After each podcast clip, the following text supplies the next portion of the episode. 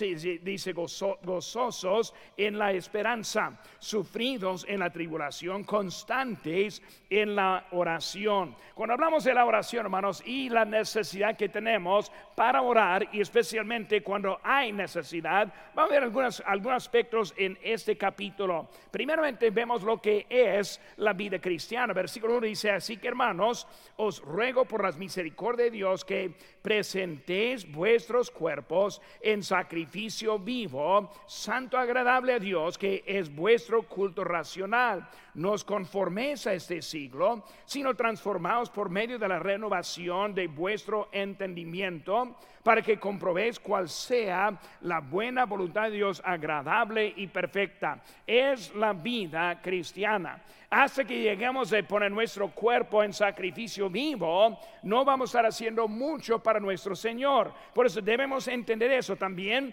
vemos que el creyente debe entender el amor. Versículo 9 dice, el amor sea sin fingimiento, aborrecer lo malo, seguir lo bueno. Hermanos, la oración, digo, el amor debe ser un amor sincero.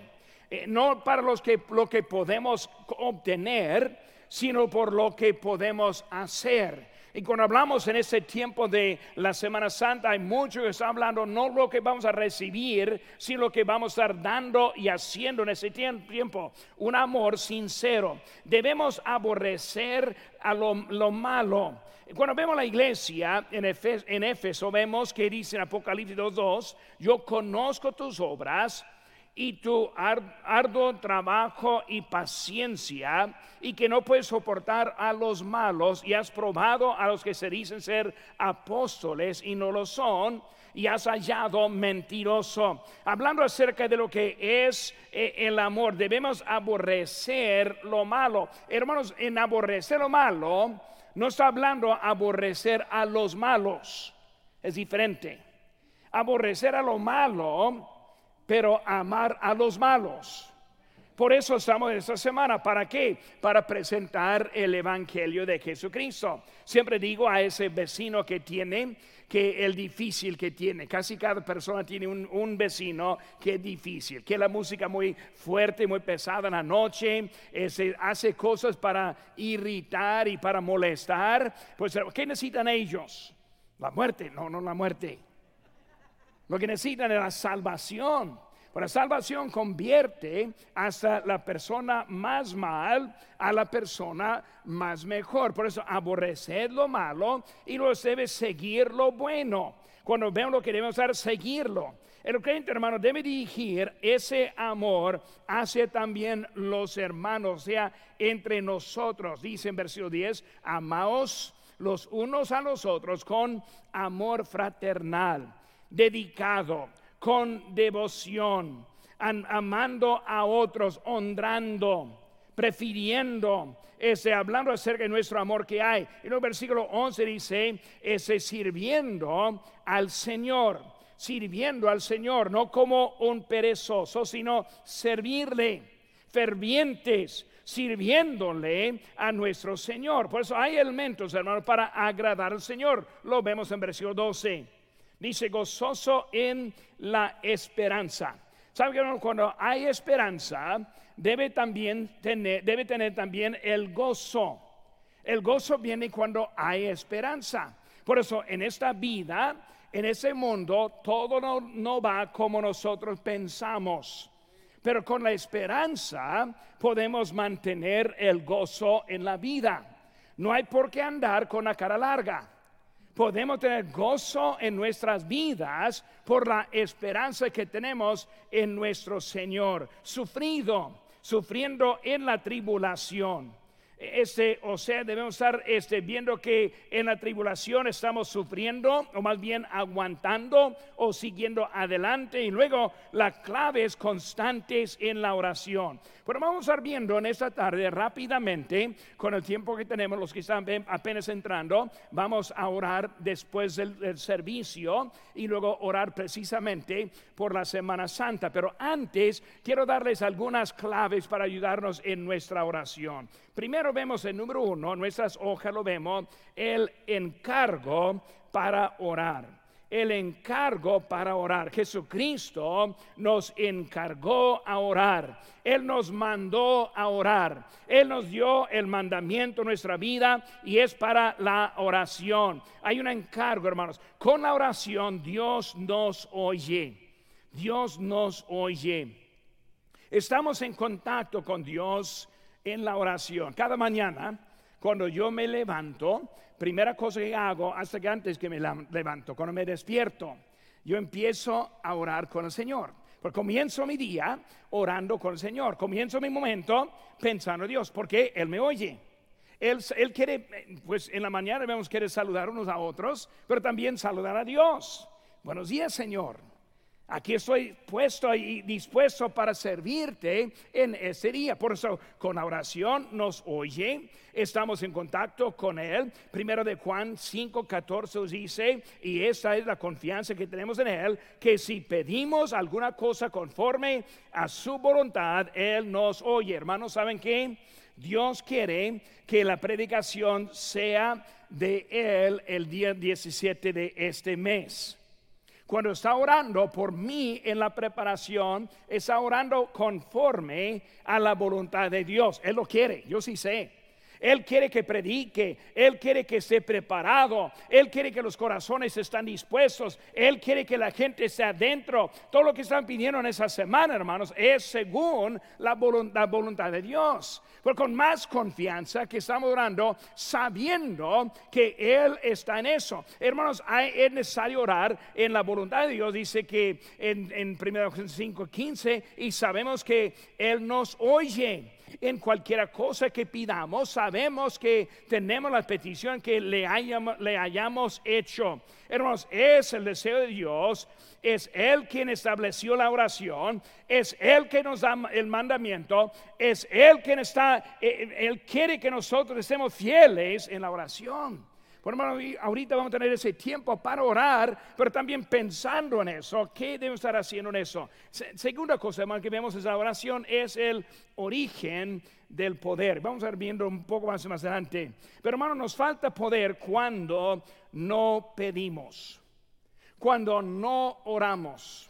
Cuando fallamos en la oración nos afecta en nuestra vida. Ahora ya hemos visto eso en esos domingos ese, pasados, pero pensando en eso, hermanos, dice Santiago 4.2, no tenéis porque lo que deseáis, porque no pedís. ¿Qué deseo tenemos? Pues hermano, yo tengo deseo en estos días para la Semana Santa. Es mi deseo, es mi deseo. Ahora, ¿cómo vamos a lograr ese deseo? Pedir a Dios. Pues Él quiere que pidamos para que Él también supla en nosotros. Nuestro poder viene de Dios. Primera Crónicas 16, 11 dice, buscad a Dios y su poder. Buscad, buscad su rostro continuamente. Debemos estar buscando a Dios. Si sus hermanos, lo opuesto de la oración es la vida vencida. Ahora vamos a ver eso más al ratito pero pensando hasta en la vida de Jesucristo. En Lucas 18, uno dice, también les refirió Jesús una parábola sobre la necesidad de orar siempre y no desmayar. Lo opuesto, orar o desmayar. Orar o ser vencido. Orar y tener la victoria o dejar de orar y tener efecto en eso. Es un mandato que nos demos. Filipenses 4:6 dice, por nada estéis afanosos, sino sean conocidas vuestras peticiones delante de Dios en toda oración y ruego con acción de gracias. Ahora, cuando pensamos en esa oración, vamos a volver a lo que hemos aprendido en los domingos anteriores. Busquen conmigo, hermanos, libro de Mateo, capítulo 26. Guarden su lugar aquí, porque ahorita volvemos aquí Romanos, pero ahora estamos en Mateo 26. Cuando hablamos, hermanos, de cómo debemos orar, el mejor ejemplo es Jesucristo. Cuando hablamos de Jesucristo, cuando Él enseñó a los apóstoles, siempre les enseñó, por ejemplo, Él les mostró cómo hacerlo. Por su vida es ejemplar para nuestra vida, para ayudarnos en nuestras necesidades. Mateo 26, versículo 36 dice, Entonces llegó Jesús con ellos a un lugar que se llama Getsemaní y dijo a sus discípulos, sentaos aquí, entre tanto que voy allí y oro. Y tomando a Pedro y a los dos hijos de Zebedeo, comenzó a entristecerse y a angustiarse en gran manera. Entonces Jesús les dijo, mi alma está muy triste hasta la muerte. Quedaos aquí y velad conmigo. Yendo un poco adelante, se postró sobre su rostro, orando y diciendo, Padre mío, si es posible, pase de mí esta copa, pero no sea como yo quiero, sino como tú. Vino luego a sus discípulos y los halló durmiendo y dijo a Pedro, así que no habéis podido velar conmigo una hora, velad y orad para que no entréis en tentación. El espíritu a la verdad está dispuesto, pero la carne es débil. Otra vez fue y oró por segunda vez diciendo, Padre mío, si no puede pasar de mí esta copa sin que yo la beba, hágase tu voluntad. Vino otra vez y los halló durmiendo, porque los ojos de ellos estaban cargados de sueño. Y dejándolo se fue de nuevo y oró por, por tercera vez diciendo las mismas palabras. Entonces vino a sus discípulos y les dijo, dormid ya y descansad.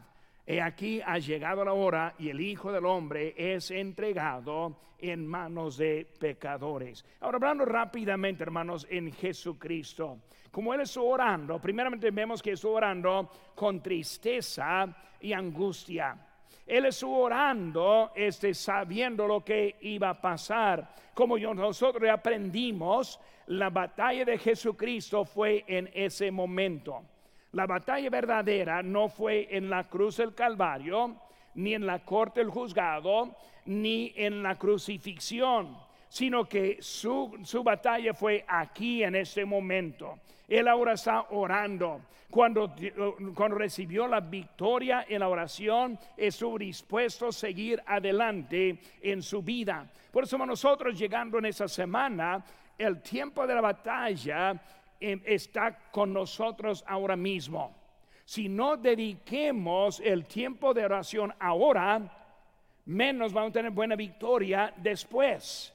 Por eso ahora es el llamamiento, es el momento para dedicarnos en la oración. Porque vemos que él estuvo triste, bien preocupado, él estuvo pensando en lo que iba a pasar, hermanos. Cuando estamos ahora debemos estar poniendo a la mente los inconversos, los que están más cerca de las llamas del infierno, los que están al punto de rechazar a Cristo para siempre, que tenemos oportunidad de alcanzarles la salvación, pensar en ellos pensar en esa necesidad tan grande para alcanzarles con la oración. Vemos, hermanos, que este, con eso vemos que quiso ayuda. Velar, cuando vemos la palabra velar, significa en serio significa este, este, hacerlo velar y ayunar. Está hablando acerca de en serio está orando con él. Él oró, él consiguió la victoria y muchos no llegan con la victoria porque no dedican el tiempo necesario en la oración. Es un encargo, hermanos. Es un encargo.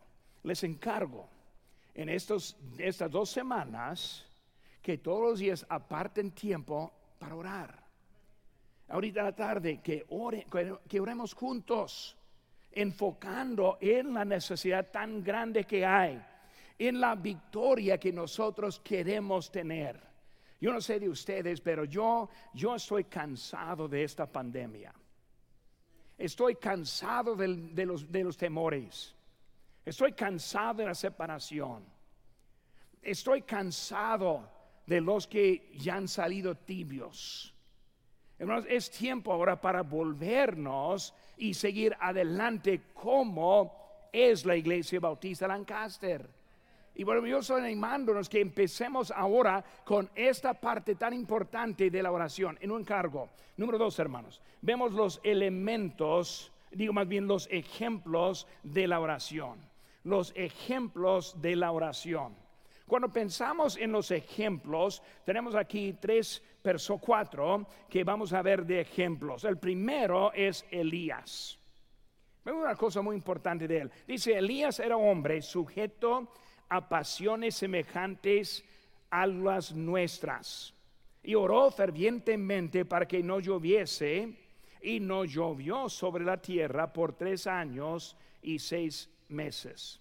Cuando vemos esa palabra, esa frase, pasiones semejantes a nosotros. Muchos la toman como que en su humanidad, pero en realidad no está refiriendo eso. Ese hombre tenía pasiones como nosotros debemos tener. Cuando vemos a él y recordando la historia de Elías, cuando él dijo que él dijo, por mi palabra no lloverá. Él no dijo que Dios lo dijo, no, yo lo digo. Vemos con Elías tenía pasión para las cosas de Dios. Ahora lo que está diciendo aquí, Elías tiene, tenía pasiones como las nuestras. Hermanos, si estamos en serio, debemos, debemos tener pasiones para las cosas de Dios. Debemos tener intereses para las cosas de Dios. No, no está diciendo que Elías es un mundano preocupado con lo que hay del mundo. No, no está hablando de eso para nada. Ese hombre quiso ver algo de Dios y su oración cerró el cielo de la lluvia. ¿Qué pasión tenemos en nuestro corazón ahora? ¿Qué pasión hay para ver éxito en esta semana, en esta semana de la, Santa, de la Semana Santa? La pasión es la cosa que nos va a mover. Nos va a mover en la oración, como, como, vemos ahí en Elías, nos va a mover también en el hecho. Como Elías salió ya para eh, enfrentar al rey de la tierra, enfrentar peor a su esposa, quien le manejaba a él, y luego él estuvo allí para enfrentar al diablo, para las cosas, es pasión que estamos hablando. Pues, ¿cómo está nuestra pasión ahora? ¿Qué ánimo tenemos? ¿Qué plan tenemos en nuestra vida? ¿Estamos esperando una bendición o a ver si pasa? Si estamos esperándola, vamos a orar. Si estamos esperándola, vamos a salir a ganar almas. Si estamos esperándola, vamos a hablar con los vecinos. Es una pasión que está hablando, no de ser un mundano. Vemos que Elías es el ejemplo. Elías no fue un superhéroe sino que él, encontró cómo contactar a Dios. Él aprendió a orar fervientemente. Fervientemente, ¿qué significa? Con fervor, con ánimo. Ah, Señor, te pido que nos bendigas. Gracias, amén. Ese no es fervientemente. Padre, te pido Señor, bendice.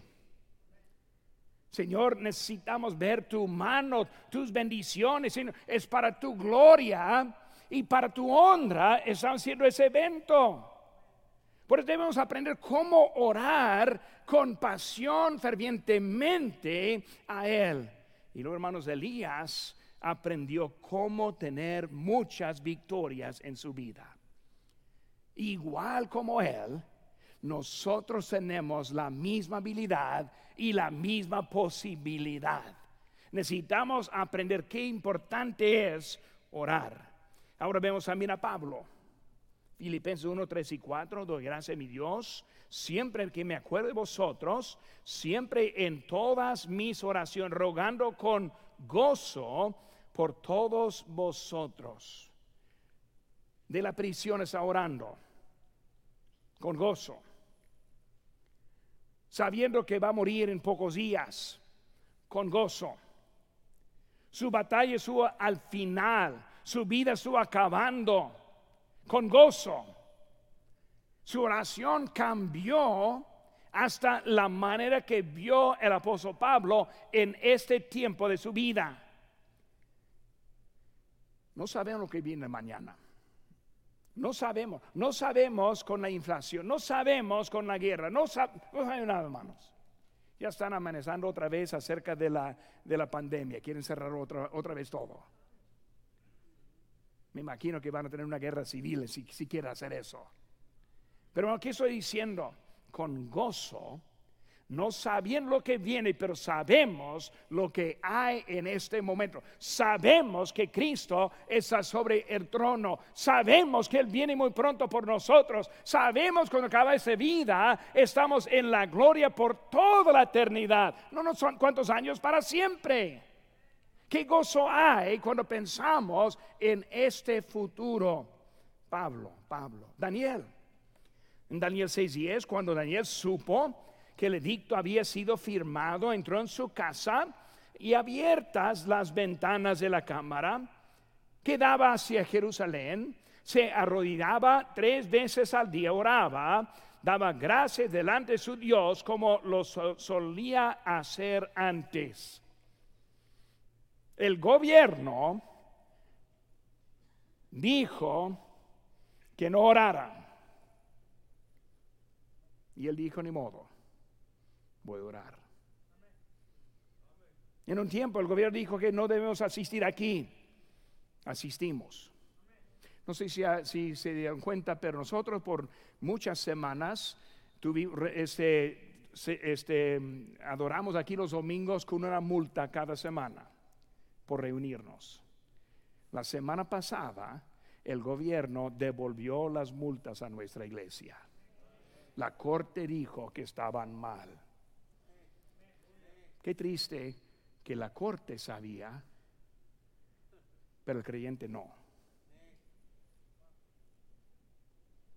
¿Qué estoy diciendo, hermanos? Los que piensan que nosotros anduvimos mal y el, el gobierno bien, están al lado de los que perdieron. Cristo siempre es correcto si devuelve dinero o no, ni modo. Debemos aprender cómo obedecer a Dios. No, pero pastor, no, no, no yo, he escuchado todo. Yo he escuchado todo. Dile a Daniel. Daniel, ah, no, no, no van a simplemente atacarte, van a echarte con los leones, con apetito.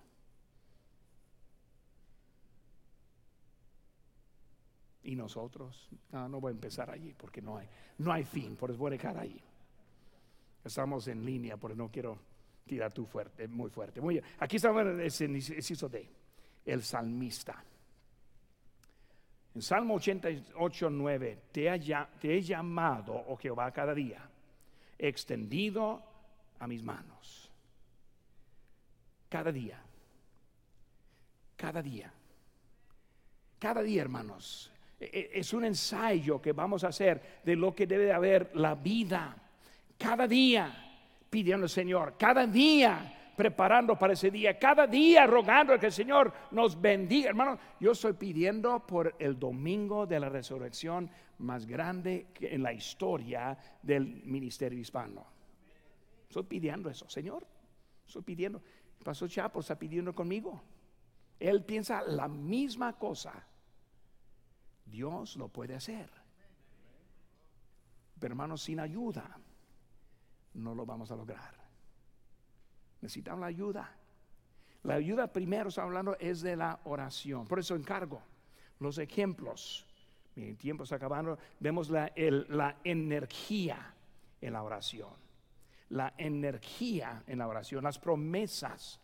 Las promesas nos animan, nos motivan cuando vemos que Dios contesta las oraciones, cuando vemos que Él está en control, cuando vemos que Él quiere bendecirnos, eso nos da energía. Vemos que Dios oye las peticiones en 1 Juan 5, 14. Esta confianza que tenemos en Él, que si pidemos alguna cosa conforme a su voluntad, Él nos oye. Hermanos, es algo que Dios nos oye, Dios nos perdona. Hermanos, si vamos a orar, empieza con esta parte aquí. Confesar. Oración debe ser normal en la vida cristiana. La confesión de pecados antes de la oración. Cuando llegue a su casa esa noche, comienza su oración con Señor, perdóname. Yo sé lo que hice y tú lo sabes también. Yo sé lo que pensé. Yo sé mi conducta. Yo sé mi desobediencia. Cada creyente debe empezar confesando. La confesión es parte de la oración. Dice en 1 Juan 1.9, no es para el incrédulo, eso es para el creyente. Si confesamos nuestros pecados, Él es fiel y justo para perdonar nuestros pecados y limpiarnos de toda maldad. Ese texto no está escrito a los incrédulos, está escrito a los cristianos. Por debemos aprender cómo confesar. Y luego, hermanos, Dios nos perdona también, Dios nos protege. Juan 17, 15, no ruego que los quites del mundo, sino que los guardes del mal. ¿Qué protección necesitamos en esta vida? ¿Del COVID? No, del mal. Desobediencia es peor que el COVID.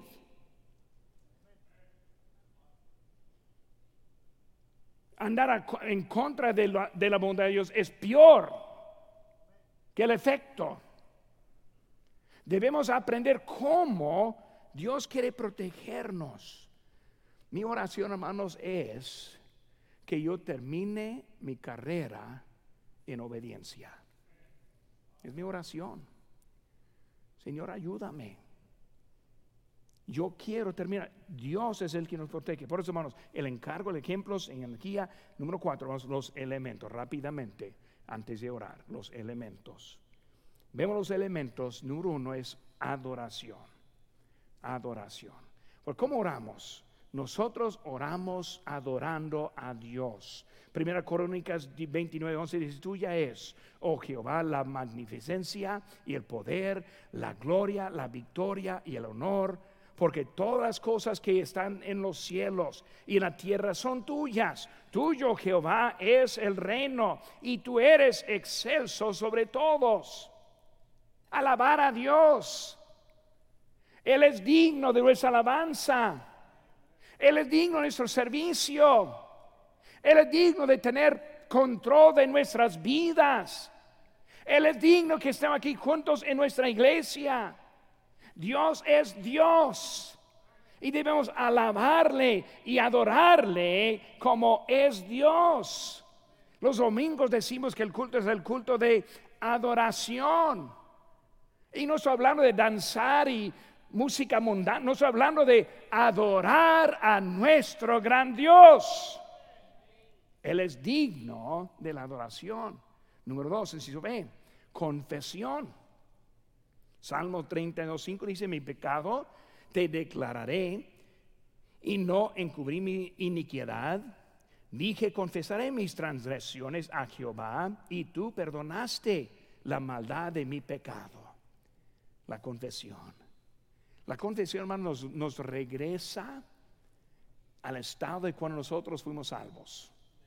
Recuerdo cuando aceptó a Cristo. Dice, Señor, yo soy un pecador perdona mis pecados.